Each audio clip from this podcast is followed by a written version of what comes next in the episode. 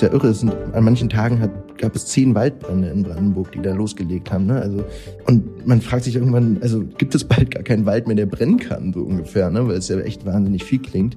Und die sagen, naja, das Problem ist wirklich, es wird in den nächsten Jahren immer noch viel schlimmer. Ein sehr renommierter Wissenschaftler spricht auch vom sogenannten Pyrozän, also vom Zeitalter des Feuers, in dem wir uns befinden. Und das ist keine etwas übertriebene Warnung, sondern ich glaube die bittere Realität, mit der wir uns befassen müssen. Wenn das Feuer im Wald erloschen ist und sein Boden nicht mehr glüht, wird es still. Kein Vogel, der zwitschert, kein Wildschwein, das wühlt, kein Gestrüpp, das im Wind raschelt.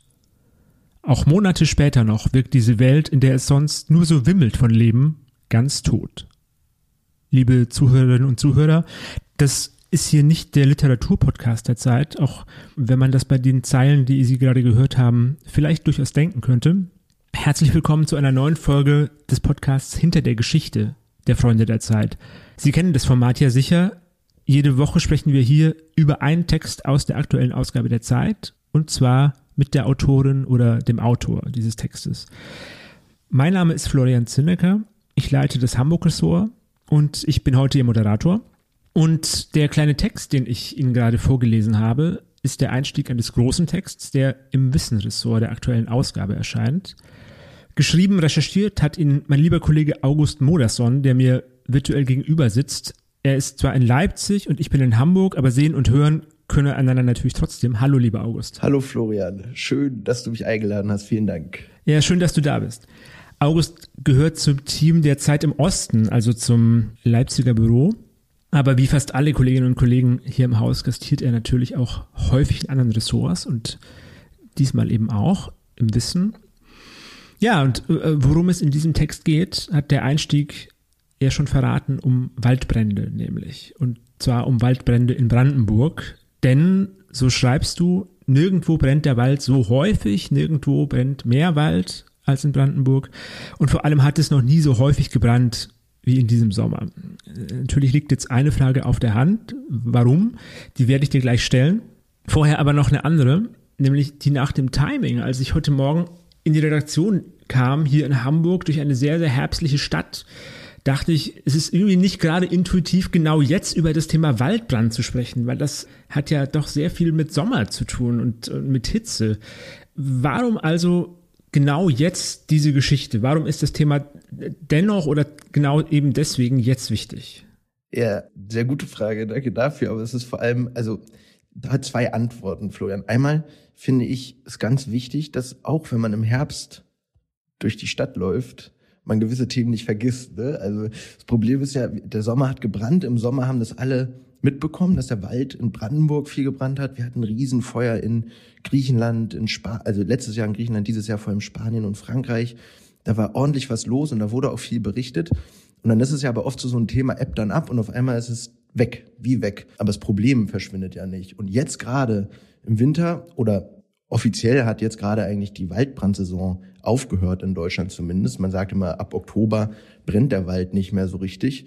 Und da dachte ich, wäre das eigentlich gut, wenn man nochmal einen Rückblick macht auf diesen Sommer, um zu sagen, was kann man tun, was muss sich ändern, damit der Wald in Deutschland weniger brennt. Weil das Problem ist ja nicht nur, dass man in den sechs Monaten der Waldbrandsaison zwischen März und September was dagegen tun kann, sondern dass es ja ja noch sechs andere Monate hat, die jetzt beginnen. Und ich habe einen Herren begleitet, einen Forstwirt, den ganzen Sommer schon, den brandenburgischen Waldbrandschutzbeauftragten. Ich will das Wort nicht nochmal sagen in diesem, diesem Podcast am liebsten. Er ist jedenfalls zuständig dafür, dass, dass der Wald in Brandenburg weniger brennt, weil das Problem eben riesig ist. Und den habe ich den ganzen Sommer über begleitet. Wir haben viel telefoniert, es hat ja ständig gebrannt. Und dann bin ich mit ihm zum Ende der Waldbrandsaison durch ein Waldgebiet gelaufen, was eben Feuer gefangen hatte im Sommer. Es war eine riesige Fläche. Und wir haben gesagt, wir machen hier einen etwas traurigen Waldspaziergang mal, um zurückzublicken auf dieses Jahr und vorauszuschauen auf das nächste Jahr. Und deswegen fand ich es ganz gut, dass die Leute auch im etwas ja, trockeneren Herbst als sonst, ehrlicherweise, und trotzdem natürlich kühleren Herbst als Sommer, sich mit diesem, mit, mit diesem Thema mal beschäftigen. Ja, über diesen Herbstspaziergang musst du natürlich gleich noch mehr erzählen. Klar. Aber wie kam das Thema denn zu dir überhaupt? Naja, also du hattest ja schon gesagt, ich bin ja hier in Leipzig und wir, wir sind hier zuständig für ganz Ostdeutschland. Und in Ostdeutschland gibt es natürlich viele Themen, die einen täglich und seit Jahren beschäftigen. Und ein Thema, was eben jeden Sommer aufkommt, ist, ist, sind Waldbrände.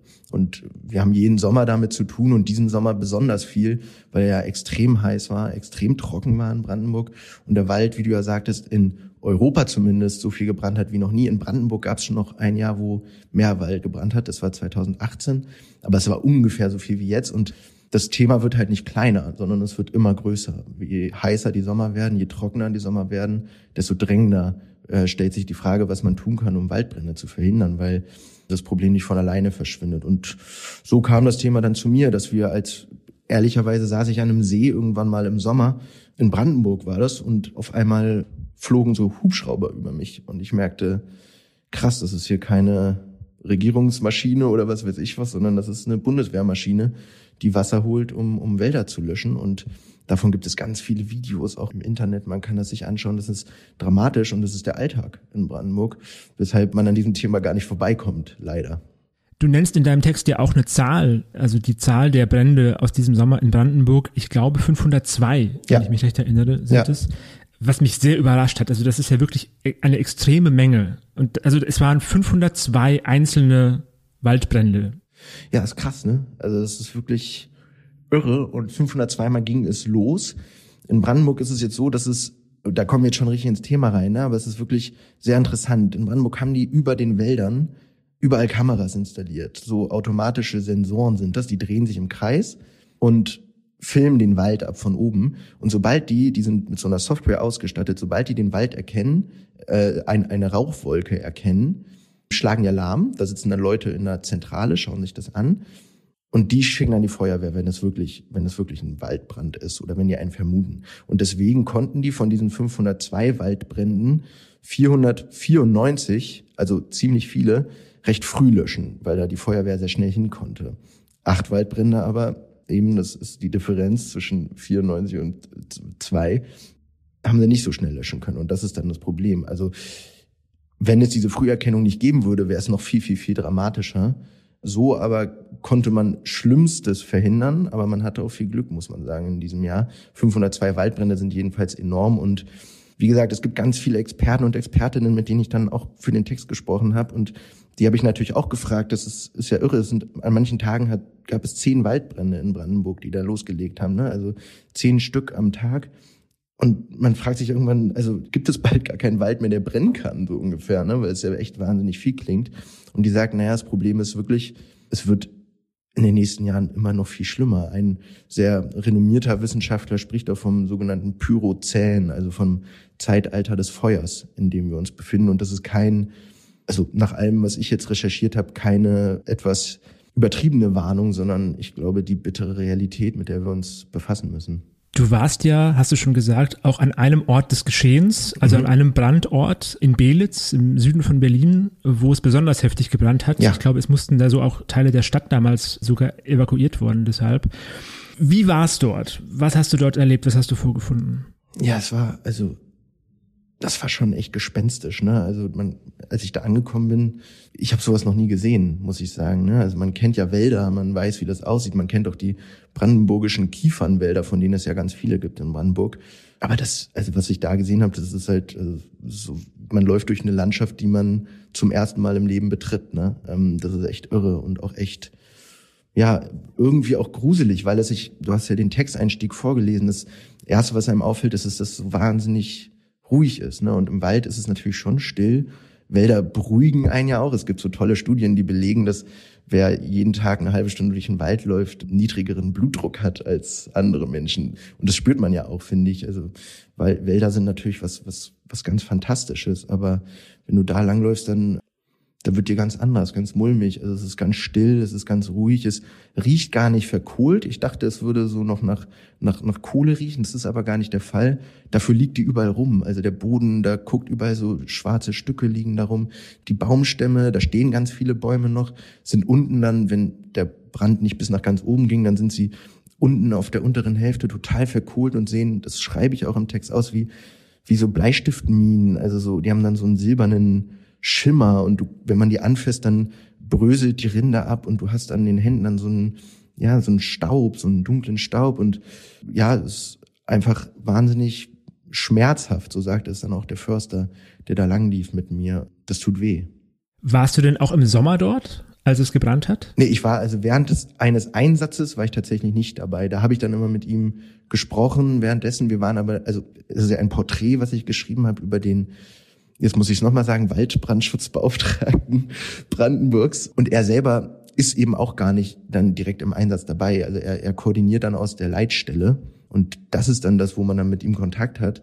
Aber direkt an der Front war ich nicht. Und ich muss sagen, also ich weiß auch gar nicht, ob das so eine gute Idee ist, weil es wahnsinnig gefährlich ist in Brandenburg, sich da diesem Feuer entgegenzustellen. Es gibt nämlich immer wieder auch den Fall in Brandenburg, dass sich die Feuerwehr sogar zurückziehen muss, weil es einfach so unkontrollierbar ist und weil, kommen wir vielleicht auch nochmal drauf zu sprechen, weil, weil ganz viel alte Weltkriegsmunition dort liegt, die hochgeht und die explodiert. Und deswegen muss die Feuerwehr sich zurückziehen, weil es einfach zu gefährlich ist. Und in so einem Einsatz selber dabei war ich dementsprechend nicht, aber ich dachte dann, wenn, wenn das Feuer vorbei ist, sozusagen, kann man mal, kann man mal in so einen Wald rein. Und ich muss sagen, das waren schon so starke Eindrücke, dass ich, dass ich dachte, das ist anschaulich genug auch. Ja, ja ist, es, ist es definitiv. Deswegen habe ich ja auch den Einstieg äh, ja. zu Beginn gleich vorgelesen.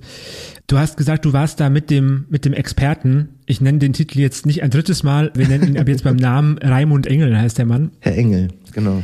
Genau. Wie war es denn, mit dem da durchzulaufen? Was, was sieht der denn? Also du hast ja deinen Eindruck beschrieben und auch natürlich deine deine äh, ja Faszination ja, ja, ja. für für diesen Moment. Aber was was sieht der denn da? Wieso schaut der sich so einen Brandherd nochmal an? Stimmt, das ist sehr interessant. Also er hat sich den in dem Fall angeschaut, weil ich ihn gebeten hatte, mit mir das einmal zu machen, damit er mir da da Sachen erklären kann.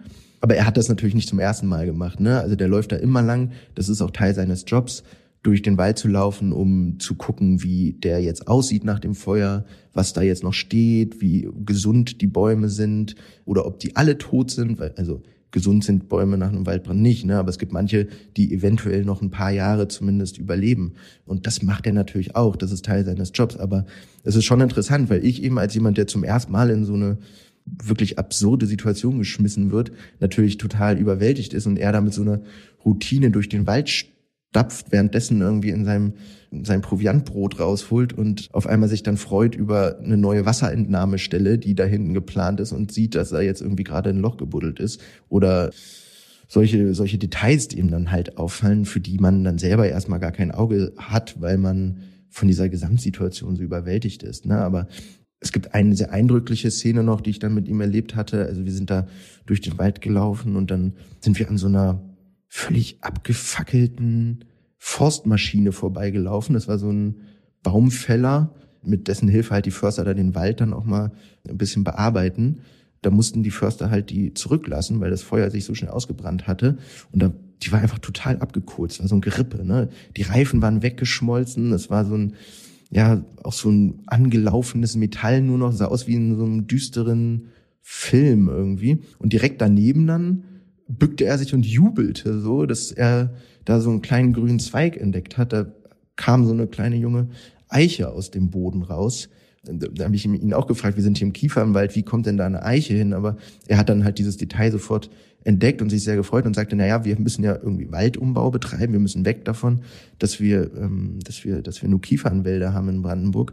Und da kam anscheinend ein Vogel, ein sogenannter Eichelherr, der die Eichel dort vergraben hat. Und ähm, die Eichel hat sich dann ja so entwickelt, dass jetzt vielleicht ein Baum neben dieser abgebrannten Forstmaschine dort aus dem Boden wächst. Und das sind so die Details, für die er dann natürlich ein Auge hat und wo er sich dann noch freut. Also er ist, ich war total bedrückt, als ich da durchgelaufen bin und er war eher jemand, der dann immer versucht hat, nach vorne zu gucken. Ne? Und das war auch ganz, ganz, ganz angenehm und auch, auch gut. Wenn ich dich richtig verstehe, dann ist es ja die Aufgabe von Herrn Engel, Waldbrände auf eine Art zu managen, aber vor allem auch zu verhindern, oder? Genau, also sein Job wurde geschaffen vor fünf Jahren, ähm, weil das Problem in Brandenburg eben immer größer wird mit den Waldbränden. Und wir hatten die letzten fünf Jahre echt viele Waldbrandjahre in Brandenburg und wie gesagt, das Pyrozän ist da. Wir, äh, es deutet eigentlich nichts darauf hin, dass es weniger wird in den nächsten Jahren. Und dann wurde der Posten geschaffen von Raimund Engel einerseits, um so Kommunikation nach außen zu übernehmen. Das ist ein großer Teil von ihm, dass er Forderungen stellt, dass er als Förster, der auch Expertise hat, dann Interviews mit der Presse macht, aber auch Informationskampagnen startet, dass er Dinge erklärt, dass er in Kontakt ist mit den Waldbesitzern in Brandenburg, weil Brandenburg sehr viele private Waldbesitzer hat und da dann natürlich auch immer viel Beratungen stattfinden und stattfinden müssen auch. Und er muss letztendlich, ja, mit der Regierung im Austausch stehen. Ne? Und das ist vielleicht mit das Wichtigste an seinem Job, dass er die unterrichtet und auch berät. Und somit ist sein Job letztendlich, wie du sagst, schon, äh, dass er irgendwie die Weichen in Richtung Zukunft stellt, die Waldbrände in Brandenburg zu verhindern oder zumindest klein zu halten und das Problem zu bekämpfen. Da gibt es natürlich etliche Leute, die da auch noch dran kämpfen. Ne? Allen voran Feuerwehrleute, Freiwillige Feuerwehr, Berufsfeuerwehr, die, alle Förster, jeder Privatbesitzer auch des Waldes natürlich letztendlich auch und die Regierung auch. Aber Raimund Engel ist halt jemand, der schon auch hervorsticht in dem ganzen Betrieb. Ich fand ihn auch wirklich sehr faszinierend im Text, also nicht nur in der einen schönen Szene, in der er im Wald in sein Salamibrot beißt, mhm. sondern auch so als Typ. Und ich habe mich gefragt, hat der denn eigentlich überhaupt eine Chance, erfolgreich zu sein mit seiner Aufgabe? Weil das ist ja schon eine überwältigende ja, Maschinerie, der er da gegenübersteht. Auf der einen Seite, du hast es ja gerade beschrieben, und auf der anderen Seite ja aber, Stichwort Pyrozän, ja auch also ein immer größer werdendes Problem. Ja, das ist das ist die Frage eigentlich genau und das ist auch das, was viele Kritiker auf den Plan ruft. Ne? Es gab in diesem Sommer, das muss man auch nochmal ganz ganz stark betonen, sehr viel Kritik an Brandenburg und an der Art und Weise, wie Brandenburg vorgeht. Ne? Das muss ich vielleicht einmal noch mal kurz einen Schritt zurückgehen und das einmal richtig erklären, wieso eigentlich in Brandenburg der Wald so oft brennt. Das ist einerseits weil das Land sehr trocken ist und, und sehr wenig Wasser auch im Boden ist. Andererseits, weil es extrem viele Kiefern eben hat. Also 70 Prozent der Bäume in Brandenburg sind Kiefern. In Deutschland ist es im Schnitt 20 Prozent ungefähr. Also Brandenburg ist wirklich das Kiefernland. Man kennt das ja auch, wenn man mal über die Autobahn fährt und sobald man Brandenburg betrifft, das merkt man daran, dass rechts und links auf einmal nur noch Kiefern stehen. Na klar, sieht man sofort. Genau, ja. eine reine Monokultur sozusagen. Das ist ein Riesenproblem, weil Kiefern eben auch sehr gut brennen und anfälliger sind für Waldbrände. Und dann gibt es noch ein drittes, sehr, sehr, sehr entscheidendes Problem. Das ist die, die Weltkriegsmunition. Genau, genau. Diese Munition, von der ich schon sprach, eben. Das ist in Brandenburg überall im Wald. Also ich glaube, insgesamt sind 300.000 Hektar Wald betroffen, gelten als sogenanntes Verdachtsgebiet. Und das ist auch ein riesengroßer Kritikpunkt, den man Brandenburg folgt, dass man nicht genau weiß, wo und wie viel Munition da im Boden liegt. Und immer wieder ist man überrascht, dass irgendwo erstens Munition teilweise hochgeht im Sommer und selber den Wald entzündet. Und zweitens, das noch viel größere Problem, wenn dann ein Feuer ausbricht in diesen betroffenen Verdachtsgebieten, dann muss die Feuerwehr sich auch zurückziehen, eben weil es zu gefährlich ist. Und man kann diesen Wald letztendlich nicht mehr bremsen. Das ist, der, der entzündet sich dann von alleine und dann man muss sich das so vorstellen, so haben das mir Leute, ich habe das ja wie gesagt nicht selber erlebt, aber so beschreiben einem das Leute, die da, die, die dagegen kämpfen, dass dann halt wie so Feuerwerkskörper ständig hochgehen, ne? Wer in so einem Feuer und sich das Feuer dann halt immer weiter verbreitet. Das ist halt so wie äh, Zunder, der da noch reingekippt wird. Und diese Munition im Boden, das ist ein Riesenkritikpunkt in Brandenburg, die muss halt raus. Und Raimund Engel, weil du ja fragtest, ob er da eine Chance hat, er ist halt mein Gefühl war auch so ein bisschen, dass er einer ist, der so zwischen den Fronten steht, ne, der auch viel vermitteln muss, viel beraten muss, viel erklären muss und dann auch oft so Kompromisse machen muss. Ne? Und dann sagt er auch, na ja, Munition, es wäre eigentlich schon toll, wenn die überall raus muss, aber es ist zu teuer. Dann fragt man nach, wie teuer ist das? Und dann stellt man fest, niemand weiß das, weil es noch nie jemand berechnet hat. Ich meine, es ist ja auch bisschen wahnwitzig, ne, dass man sagt, es ist zu teuer, aber man weiß es gar nicht. Ja? Auch im Innenministerium wusste das niemand. Dann ist die nächste Frage, ja, was, was soll man dann machen? Soll man jetzt einfach das so lassen? Sagt er, nee, es wäre schon gut, wenn man so Teile räumt, zumindest die Waldwege. Und dann erfährt man, dass eben auch manche Waldwege am Rand, dass da noch ganz viel Munition liegt, was ich auch als Information für PilzsucherInnen auch nicht unwichtig finde, aber äh, das ist ein anderes Thema. Auch das ist dann so ein riesen Kritikpunkt gewesen, ne, wo man sagen muss, ja, das ist halt, ist halt letztendlich ein politisches Amt, das er hat und er muss da Kompromisse einschlagen. Aber manchmal, und das ist der große Vorwurf, wäre da eine beherztere ja, ein beherzteres Rangehen auch der Landespolitik, nicht nur von Herrn Engel, wünschenswert. Die Frage ist aber auch, also mal gucken, was für Sommer noch kommen. Ne? Und je, je, je mehr Wald brennt in Brandenburg, desto dringlicher wird das Problem und desto drängender und desto lauter wird wahrscheinlich auch die Kritik.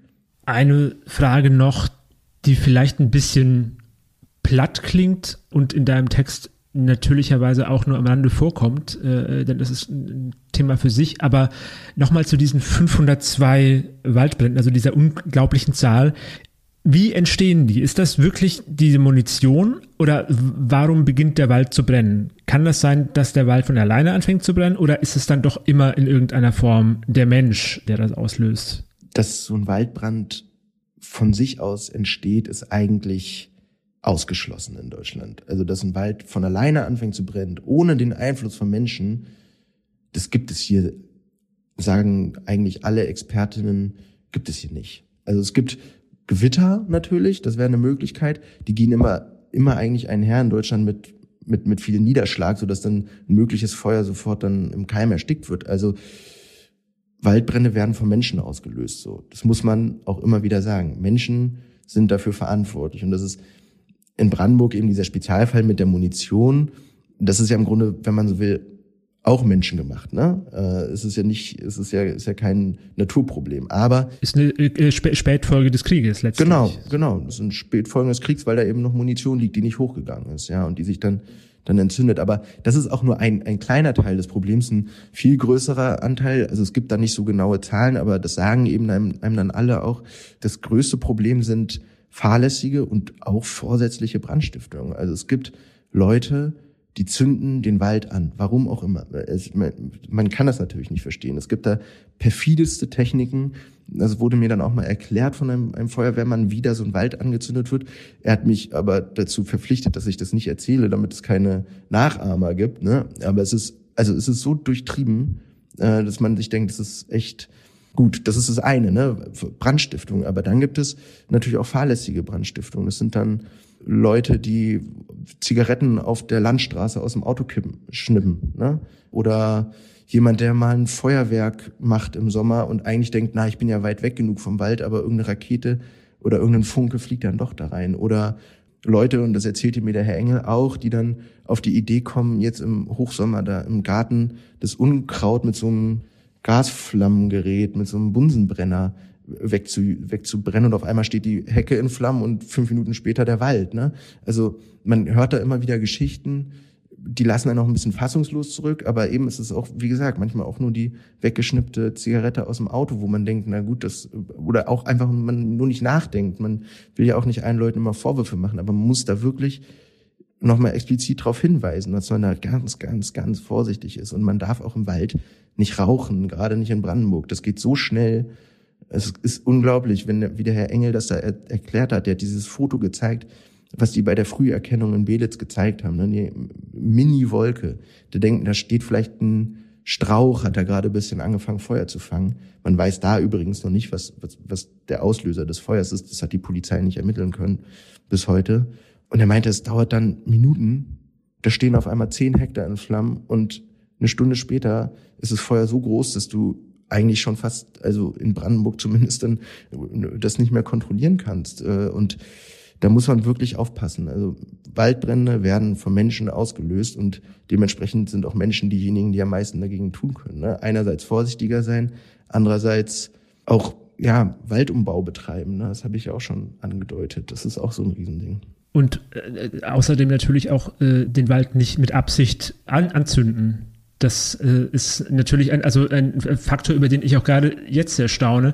Finde plausibel und gut, dass du nicht sagst, wie man das macht, aber vielleicht kannst du noch eine Sache beantworten dazu, nämlich welche Motive haben denn die Leute, den Wald da anzuzünden? Das habe ich auch gefragt und das wurde mir auch nicht so richtig beantwortet. Also es sind meistens irgendwelche Leute, die, und so wurde mir das dann gesagt, Leute, die dann halt sich zu Hause hinsetzen und Nachrichten gucken und äh, sich dann freuen, wenn, wenn, wenn der Helikopter kommt. Und so sagte das mir ein einer, der, der da auch mit zu tun hat, der sagte dann auch, äh, das sind dann halt Leute, die so ein Machtgefühl da haben. Ne? Ich weiß nicht, ob das jetzt die, die einzige Erklärung ist. Ich, man, man staunt einfach nur darüber. Es ist das ist eben auch nur das eine Problem, ne? Vorsätzliche Brandstiftung und da weiß ich auch nicht, dass, wie man das noch stärker verhindern will. Ich glaube, wenn man die fahrlässige Brandstiftung, also die das aus Versehen Anzünden des Waldes, wenn man das in den Griff bekommt, wäre einem auch schon viel geholfen. Du schreibst, und wir haben es jetzt ja auch äh, wiederholt besprochen, das Problem wird eher noch größer werden. Also Waldbrände werden nicht verschwinden, sondern sie werden eher noch häufiger.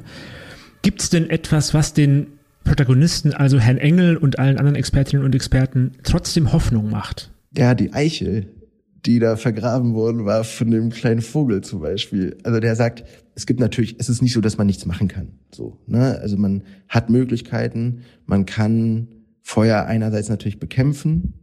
Da gibt's auch Debatten in Brandenburg, dass sie das falsche Gerät verwenden. Es gibt da auch so Panzer, die entwickelt worden sind, die in diesem Munitionsgebiet dann trotzdem löschen können, weil das für die nicht so gefährlich ist wie für menschliche Feuerwehrleute, die da zu Fuß stehen natürlich. Ne? Also man kann Feuer einerseits vielleicht besser bekämpfen noch und andererseits kann man natürlich auch den Wald dahingehend umbauen, wie ich auch schon gesagt hatte, dass er nicht so anfällig ist, weil wie gesagt, dass Brandenburg so krass betroffen ist, dass 502 Waldbrände in diesem Jahr alleine in, in, in Brandenburg entstanden sind. Das ist kein, das ist kein Zufall. Das liegt auch eben daran, dass dort dass dort so viele ja, Kiefermonokulturen stehen. Und das ist dann letztendlich wieder auch ein alter Streit zwischen ja, Ökonomie und Klimaschutz, ne? weil äh, die, die Kiefer gilt in Brandenburg zumindest als Brotbaum der Forstwirtschaft. Die lässt sich einfach gut verkaufen. Die wächst ganz gut dort in Brandenburg und es ist einfach ertragreich. Und viele private Waldbesitzer auch haben nicht größtes Interesse daran, ihren Wald einfach jetzt mal eben schnell umzubauen, weil das sehr aufwendig ist und sehr lange dauert und man eben auch teilweise gute Erfahrungen gemacht hat mit, mit Kiefermonokultur. Nur wenn der Wald ja abbrennt, dann ist er auch nichts mehr wert, denke ich mir dann. Aber ja, man muss halt, man muss dafür sorgen. Jedenfalls eine Zahl dazu noch. Ich habe sehr viele Zahlen gehabt. Ich habe auch versucht, im Text nicht so viele Zahlen drin zu haben, aber es sind ja schon sehr ein, einprägsame Zahlen. Es gibt 700.000 Hektar Kiefernwald in Brandenburg und jedes Jahr, die versuchen, den Wald umzubauen. Jedes Jahr werden 2000 bis 2500 Hektar davon umgebaut, umgewandelt in Mischwald. Ne? Und da kann man sich ja mal ausrechnen, wie lange das noch dauert, bis quasi die Kiefermonokulturen weggeschrumpft sind in Brandenburg. Da muss, und das sagen viele NaturschützerInnen auch, da muss mehr Tempo rein. So. Und das ist die nächste große Aufgabe, die man, die man angehen muss in Brandenburg. Also es gibt Sachen, die man tun kann, in, auch in Brandenburg. Und ich glaube, es fängt am Ende wie so oft bei einem selber an. Einfach achtsam sein und aufpassen. Aufpassen, wenn man durch Brandenburger Wälder läuft. Im Sommer, aber übrigens auch jetzt im Herbst noch einfach vorsichtig sein, weil das sagte mir der Raimund Engel auch. Zum Ende dann sagte ich, ja, jetzt ist ja vorbei, jetzt kann ich ja mal ein bisschen durchschnaufen. Dann sagt er, ja, schön wär's. Also erstens, der Winter, da muss er viel arbeiten und Vorbereitungen treffen für den nächsten Sommer.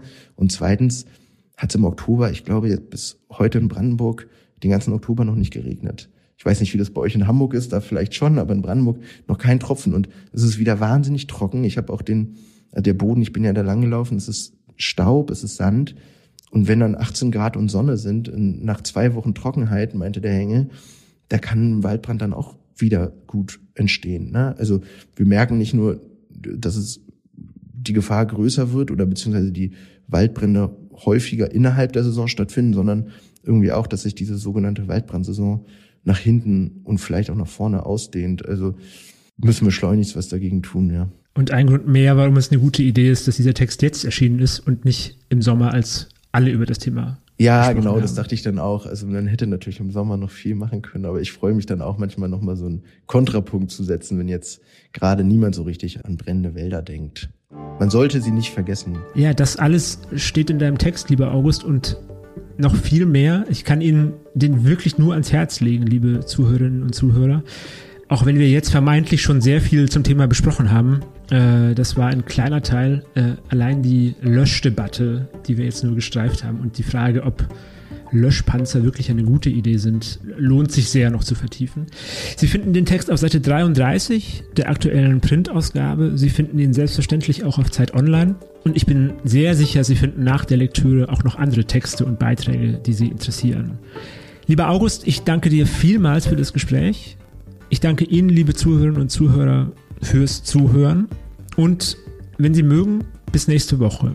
Dann spricht dir ein anderer Moderator mit einem anderen Kollegen über einen anderen Text. Danke Florian für die Einladung nochmal und schönes Wochenende. Vielen Dank.